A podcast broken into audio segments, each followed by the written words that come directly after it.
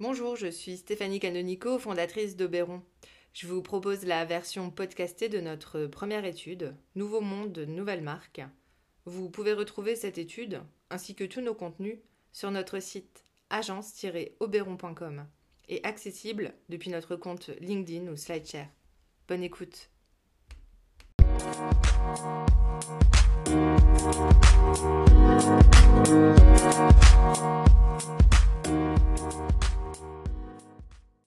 Cet épisode va vous permettre de découvrir trois enjeux pour les marques en 2021. L'engagement, l'honnêteté et le retour à la rationalité. Mais avant cela, j'aimerais revenir sur la crise de confiance actuelle du public vis-à-vis des marques et des phénomènes qui l'ont en partie provoquée. Selon moi, elle résulte principalement de l'opposition de deux mondes, le monde d'avant et le monde actuel. Bon d'accord, c'est une vision assez caricaturale, j'en conviens, mais elle fait sens. Et pour les plus jeunes, je vous propose une petite parenthèse pour comprendre ce qu'était ce monde d'avant. Alors ce sont principalement les générations X et Y qui l'ont connu, et il avait de mauvais côtés, comme celui d'avoir été construit sur un modèle paternaliste. Mais pour nous qui avons grandi, c'était surtout un monde rempli de confiance et de certitude. Les voies étaient bien tracées. Les choix plus restreints, c'est vrai, mais les promesses étaient tenues. L'éthique, l'écologie ou la santé n'avaient finalement que peu de place, et notre modèle n'était jamais remis en question. Nous étions du bon côté, celui qui va sur la lune, qui fait progresser le monde, qui mange à sa faim, et qui dispose du confort et des loisirs. Nous étions bercés par la promesse de toujours plus de progrès, plus de croissance et plus de confort. Jusqu'au jour où ce monde idéalisé a commencé à se fragmenter. Au beau milieu des années 90, des signaux ont commencé à fragiliser ce modèle. Il y avait l'épidémie de sida, qui faisait des ravages depuis une dizaine d'années, mais aussi les premiers chômeurs. Je parle de ceux qui galéraient vraiment à retrouver un travail. Et puis vint ensuite la tempête de 99, où l'on nous a expliqué que le climat se déréglait, et que nous connaîtrions probablement des catastrophes de ce type de plus en plus fréquents. D'un côté, nous avions toujours plus de discours inquiétants de scientifiques sur le climat, la santé, la diététique, il dénonçait des habitudes qui nous avaient pourtant bercés enfants. Et de l'autre, des marques, des politiques, des industriels ou des lobbyistes qui continuaient à nous enrober de ce monde idéal où tout va toujours bien, où la fin ne peut être qu'heureuse. Et à chaque alerte, ils nous affirmaient que ceux qui essayaient de nous faire peur n'étaient pas de véritables scientifiques, ou qu'ils étaient un peu farfelus, ou écologistes. Oui, écologiste était une insulte dans les années 90. Puis vinrent les années 2000 et l'évolution d'Internet, de la vidéo, des échanges et des discussions. Elles nous ont redonné beaucoup d'espoir et de folles promesses. Celle d'un monde où le savoir serait gratuit et accessible à tous. Un monde plus égalitaire. Mais les années 2000 nous ont aussi définitivement retiré nos œillères. Et nous avons pris la réalité en pleine face. Nos habitudes de consommation, nos industries, nos entreprises, pendant qu'elles nous berçaient dans ce monde idéal, que nous avions déjà perdu, avait fait des dégâts considérables à la planète. Et puis, il y a eu aussi les premiers repentis des industries. Eux, ils venaient de l'intérieur même du système. Ils ont commencé à nous expliquer que certaines études dites scientifiques, optimistes et flatteuses, étaient parfois achetées par ces industriels eux-mêmes pour pouvoir continuer à vendre impunément. Et notre confiance s'est encore un peu plus érodée. Nous avons été dupés. Nous nous étions laissés bercer par des discours et des promesses. Et en nous réveillant, nous avions perdu cette naïveté, ou plutôt ce confort, de ne pas réfléchir à nos actes, nos actes d'achat, et à leurs conséquences sur le vivant. Voilà, je referme la parenthèse sur ce monde d'avant et sur ce qui a conduit en partie à cette crise de confiance. Et en ce qui concerne le marketing, il n'a pas encore basculé du monde d'avant au monde d'après. Enfin, il me semble qu'il est seulement en train de le faire. Pourquoi? Eh bien, parce que les discours sont plus ou moins restés les mêmes. Oui, je parle de discours. Le monde d'après est celui de la réalité, et non plus celui du discours. Et c'est là qu'il y a une dissonance. C'est aujourd'hui ce qui gêne ce qu'on appelle vulgairement les consommateurs. Et cette dissonance dont je parle est parfois difficile à accepter. Et quand les choses deviennent trop difficiles, les humains que nous sommes entrent en résistance. Cette résistance opère de différentes manières. On le voit autour de nous. Alors on a une toute petite partie qui est devenue très radicale et qui a complètement rejeté la société de consommation, elle a balancé ses moyens de paiement et elle vit aujourd'hui à distance ou en petite communauté. Et puis, il y en a d'autres, plus nombreux, ceux qui, sans doute, comme vous et moi, sommes encore attachés au modèle de société que nous connaissons, mais qui n'acceptons plus le profit au-delà de tout principe de respect de l'humain.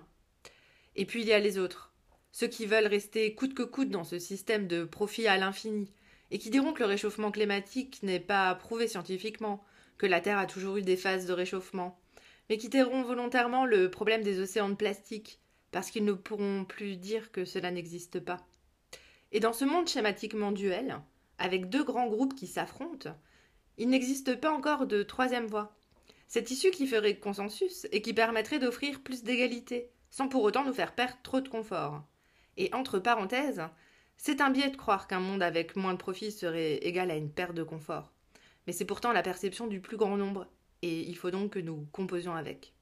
Pour en revenir à la résistance qui s'opère, elle revêt différentes formes, selon qui nous sommes et notre rapport à la réalité. D'un côté, il y a ceux qui veulent s'opposer aux anciens modèles, qui utilisent tous les moyens possibles pour alerter et pour faire avancer les choses. Cela se traduit aujourd'hui en partie par ce que j'appelle les mouvements hashtag, comme MeToo ou Balance ta Startup. Ces mouvements empruntent des voies qui pourraient être critiquables, à la frontière de la légalité ou de la diffamation.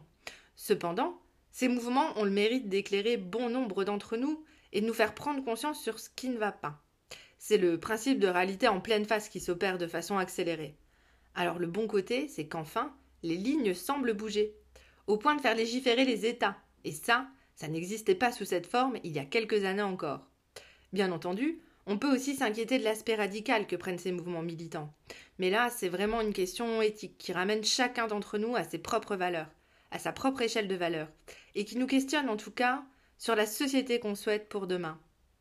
D'un autre côté, il y a ceux qui défendent l'ancien modèle, le monde d'avant, et chez qui la résistance peut prendre la forme d'un acharnement puéril dans le discours, comme si en s'obstinant à dire sans cesse la même chose, ça allait devenir réel. Je ne ferai pas allusion à un certain président qui a récemment démontré cela et qui a bien failli franchir la ligne du despotisme. Ah, le despotisme, justement. Il y a aussi celui qui vient des géants, des géants de l'Internet, partis de rien, des Elon Musk, des Mark Zuckerberg ou des Jeff Bezos, ont construit aujourd'hui des empires plus puissants que plusieurs États réunis. Et ce ne sont pas les seuls. Dans différents secteurs comme les laboratoires pharmaceutiques, l'automobile ou les ESN, il y a des phénomènes de concentration, de fusion-acquisition, que j'observe depuis 2009 environ, et qui se sont accélérés ces cinq dernières années. Les groupes deviennent des empires, gérés par des empereurs, et qui font parfois figure de despotes. Que dire de Facebook et de son bras de fer avec l'Australie? Que dire du scandale Cambridge Analytica? Que penser de la course au vaccin qui fait rage en ce moment? Ou de la course aux étoiles que se livrent ces géants et de leur pouvoir demain Sur nos réseaux de communication Sur nos réseaux d'approvisionnement Ou même sur notre santé Cette fièvre du profit, alimentée par les succès de ces empires, a naturellement attiré de nouveaux chercheurs d'or. Et ils exploitent chaque filon jusqu'à tarissement. Et pour euh, les marketeurs, l'or correspond au ROI, ou dans cet environnement ultra concurrentiel, les stratégies reposent sur un ensemble de dispositifs héroïstes, copiés et recopiés à l'infini par des marques qui espèrent aspirer un peu de conversion. Les marques sont devenues de véritables écosystèmes à conversion. Elles saturent les espaces et en créent même de nouveaux pour mieux les saturer. Chaque nouveau dispositif est monétisé, optimisé, surexploité, avec par exemple le phénomène des blogueurs, hein, qui est devenu celui des influenceurs et des micro-influenceurs. Aujourd'hui, on parle des influenceurs virtuels. Et le discours, en pleine perte de sens, fait finalement partie intégrante de cet écosystème. Mais nous n'en sommes plus vraiment là. Le public aujourd'hui attend de véritables changements, confronté au discours d'urgence de ceux qui nous alertent, à un public devenu aussi sceptique quant aux véritables aspirations des annonceurs un public pollué. Visuellement d'abord, avec les écrans, pollué dans leur intérieur ensuite, avec trop d'objets achetés de manière compulsive. Le public est pollué de façon matérielle et immatérielle. Et le public se sent dépassé. Quand les logiques de rentabilité vont au-delà des principes de bon sens. Quand une marque de vêtements surproduit, stocke, puis brûle des tonnes de vêtements. Ou quand une autre met à la benne les invendus qu'elle aura pris soin de la serrer, alors qu'à quelques mètres de là dorment à même le sol des sans-abri. Le public est sidéré. Quand il voit des avions voler à vide et brûler des tonnes de kérosène à cause d'une réglementation de l'Union européenne. Et pour le public, la réalité montre un système porté à son paroxysme et qui donne lieu à de plus en plus de non-sens.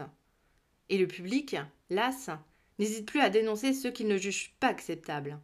Les marques en sont très régulièrement les cibles. De ce constat naissent donc trois enjeux pour 2021 l'engagement, l'honnêteté et le retour de la rationalité.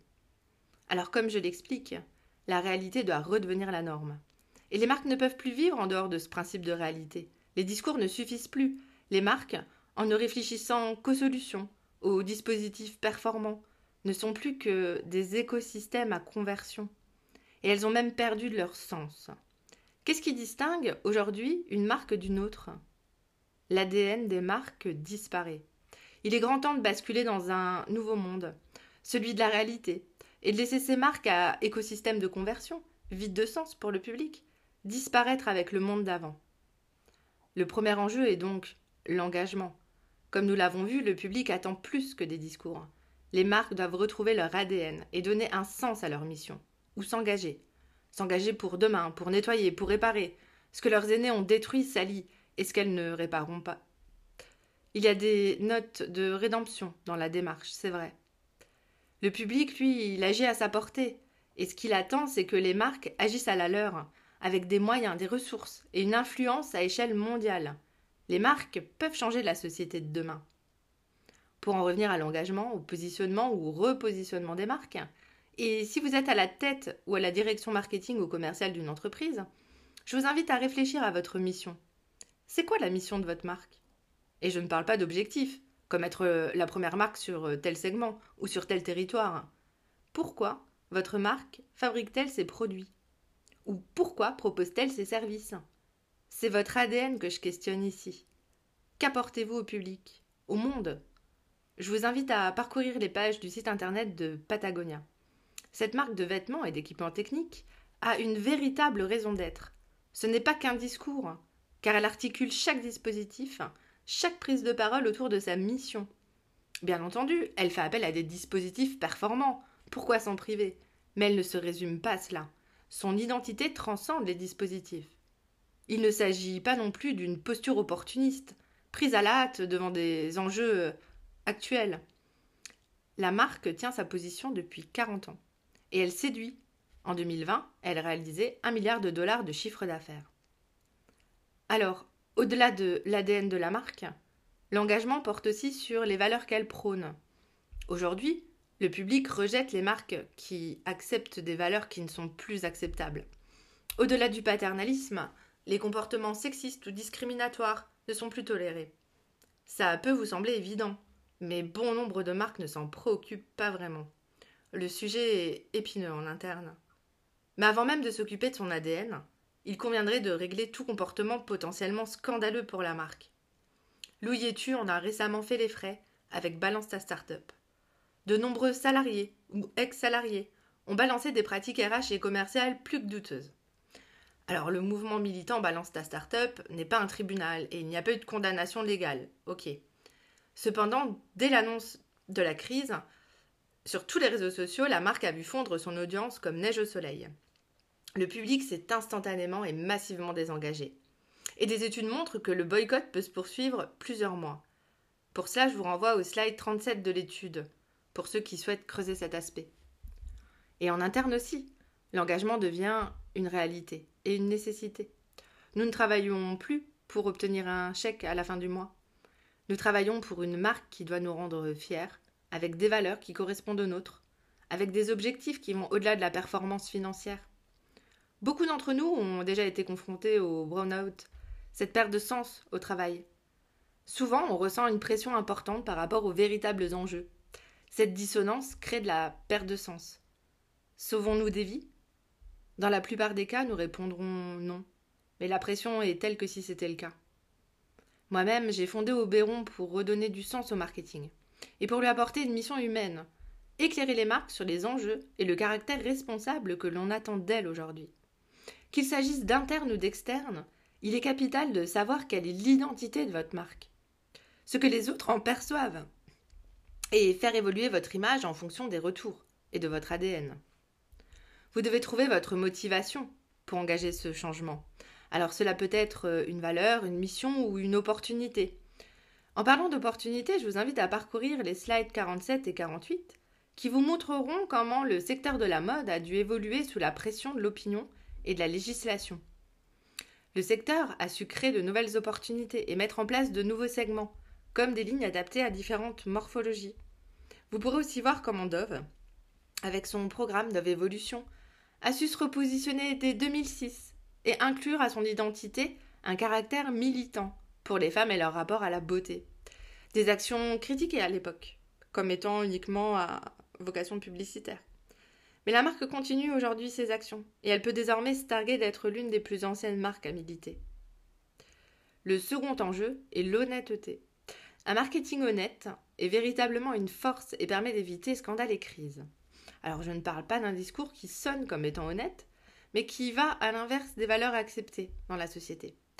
L'exemple que je vous propose en slide 63 illustre ce phénomène de manière caricaturale. Il s'agit d'Abercrombie et de son ancien PDG, Mike Jeffries. Il a souvent défrayé la chronique dans les années 90 et 2000 avec des sorties de route consternantes, où il affirmait par exemple que ses magasins étaient réservés aux gens beaux, riches et cool. La discrimination était aussi bel et bien réelle en interne et à l'embauche. Tout comme ces dispositifs euh, marketing qui frôlaient parfois le mauvais goût. Alors que la marque rencontrait un recul constant de ses ventes, elle aurait encore pu faire marche arrière, faire un mea culpa et comprendre que les valeurs qu'elle prenait n'étaient plus acceptées. Mais elle s'est acharnée dans son discours, ce qui lui a valu de frôler la faillite et qui a coûté son poste à Mac Jeffries.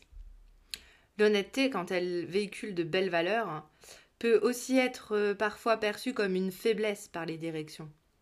Mais quand on reprend l'exemple de Patagonia, on ne peut que constater la force de la marque et l'engagement de son public.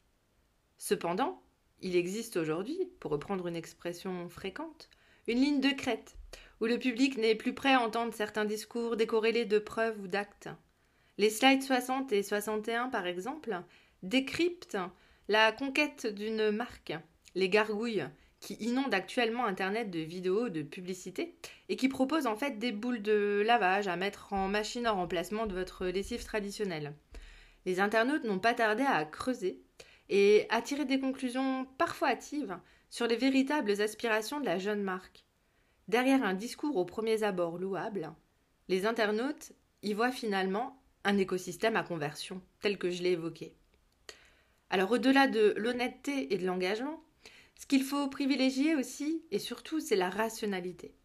Les stratégies trop court-termistes permettent de faire des coups, c'est vrai, mais à long terme, que reste-t-il de votre identité?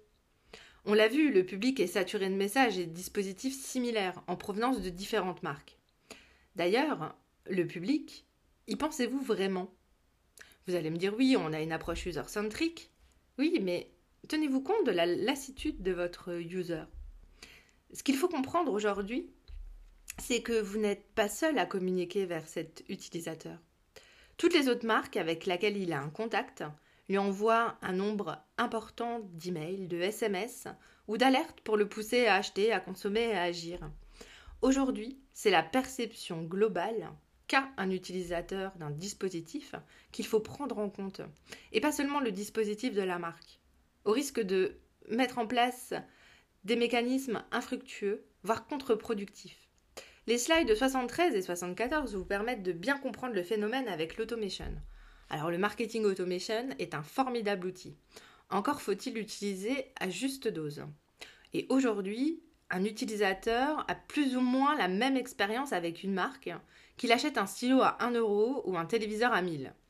Il sait qu'il va recevoir un formulaire de satisfaction multiplié au nombre de transactions annuelles, et avec les relances, ça nous donne au moins une cinquantaine de messages similaires reçus sur une année.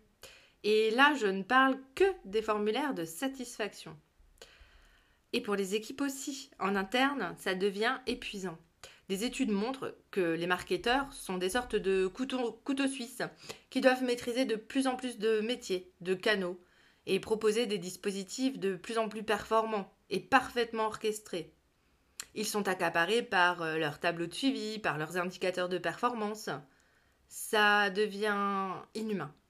Comment s'en sortir sans une armée en interne et une constellation de sous-traitants? Et même là, il est difficile de maîtriser tous les messages de la marque en temps réel et sur tous les supports. Les supports, justement. Peut-être euh, y en a-t-il trop? Comment être pertinent sur l'ensemble des réseaux sociaux? D'ailleurs, pourquoi en exploiter autant? Votre marque a-t-elle une vraie pertinence à y être? Il suffit de parcourir Instagram, qui s'est forgé une excellente réputation en termes de performance. On y voit de très grandes marques, des marques de pansement par exemple, ou de soins, des marques internationales de protection solaire, des fournisseurs d'énergie, qui y sont présentes, mais qui malheureusement sont là avec des produits dont les packagings ne sont même plus d'actualité, ou avec des photos de produits qui n'apportent strictement rien. Et les résultats sont là. Pas d'engagement, des communautés faibles. On se demande alors mais pourquoi? Pourquoi ne supprime-t-elle pas ces comptes qui ne servent à rien pour la marque, qui occupent de l'espace sur Internet de manière énergivore, dans tous les sens du terme? Et il en va de même pour les sites Internet des marques. Pourquoi la démarche n'est-elle pas toujours rationnelle? On y trouve des pages désuètes ou des sites désuets, des sites événementiels datés. Pourquoi conserver obstinément ces contenus qui au final desservent plus la marque qu'ils ne la servent sans parler de la maintenance technique, graphique ou rédactionnelle de ces pages, qui est énorme pour les entreprises, chronophage pour les équipes. Aujourd'hui, il faut savoir simplifier pour gagner en efficacité. Alors simplifier ne signifie pas appauvrir, mais retrouver du sens. Réinscrire l'utilisateur dans la réalité de ses parcours d'achat. Apporter une réalité à la marque, un sens. Dans sa stratégie de moyens aussi. Les entreprises, comme je le disais, doivent aujourd'hui prendre en compte la réalité numérique dans son ensemble pour un utilisateur et veiller à ce que la marque ne renvoie pas à des contenus trop répétitifs ou galvaudés, comme avec l'exemple de l'automation, ou que les contenus de la marque soient considérés comme vides ou non pertinents, comme avec l'exemple d'Instagram.